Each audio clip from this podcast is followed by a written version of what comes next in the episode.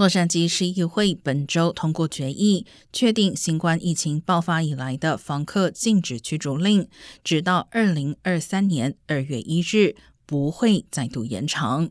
不过，落实租金管制公寓依然要到二零二四年二月之后才能恢复涨价，其总量占全市公寓总数的四分之三。加州与美国许多地区已经取消禁止驱逐令，到洛杉矶地区则相对较晚。洛杉矶县也在最近才决议于今年底终止禁止驱逐令。支持者称，相关政策避免洛杉矶地区在疫情期间游民暴增。